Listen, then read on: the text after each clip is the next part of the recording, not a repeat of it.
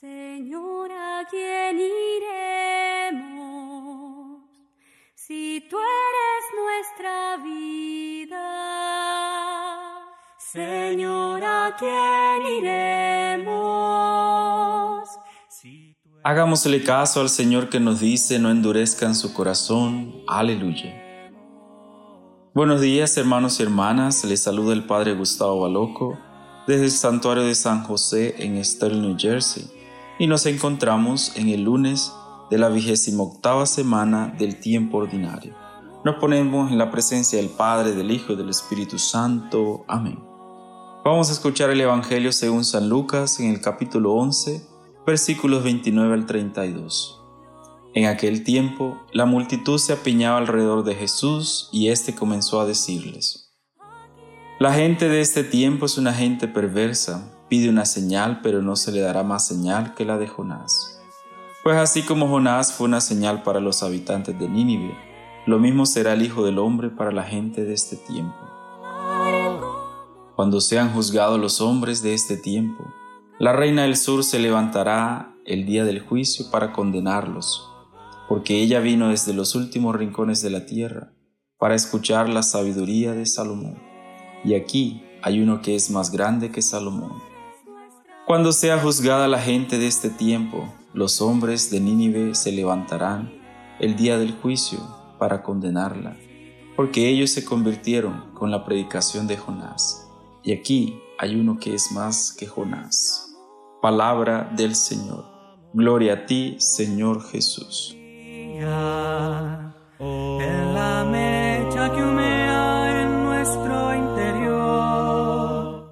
Por medio de Jesucristo Dios me concedió la gracia del apostolado, a fin de llevar a los pueblos paganos la aceptación de la fe para gloria de su nombre. Entre ellos se encuentran también ustedes, llamados a pertenecer a Cristo Jesús. Romanos capítulo 1, versículo del 1 al 7. Hoy hermanos y hermanas, Jesús en el Evangelio de Lucas le habla a la gente. Le habla a la gente y le dice, que Él es la señal verdadera, la señal que ellos deben aceptar.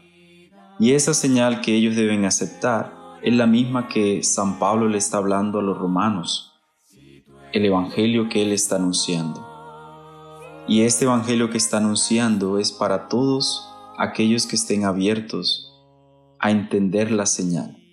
El pueblo no entendía la señal, que era Jesús, el Dios encarnado. Pero este nuevo pueblo que está recibiendo este mensaje está entendiendo que Jesús es la señal.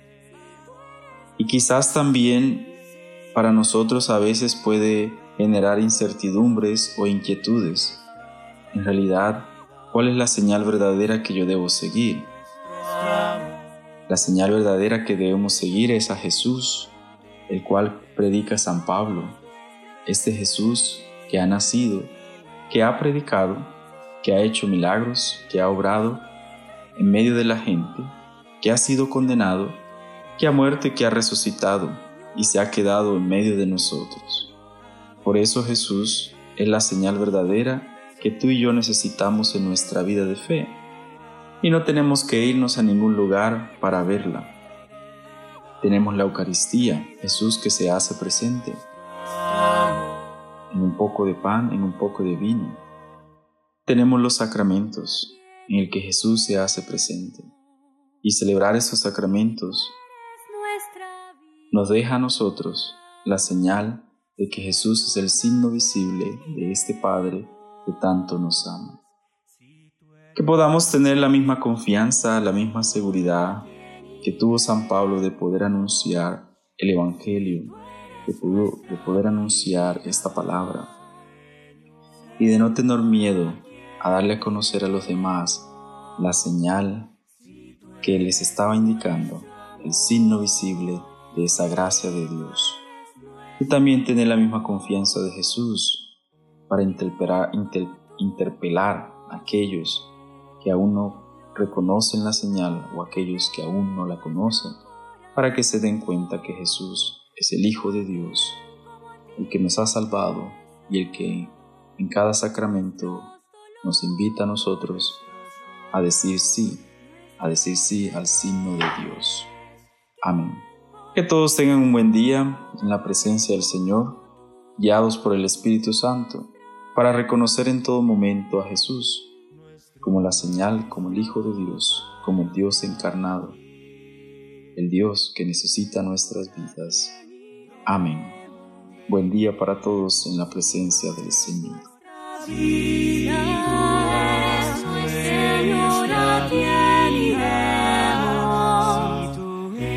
tú eres nuestro amor,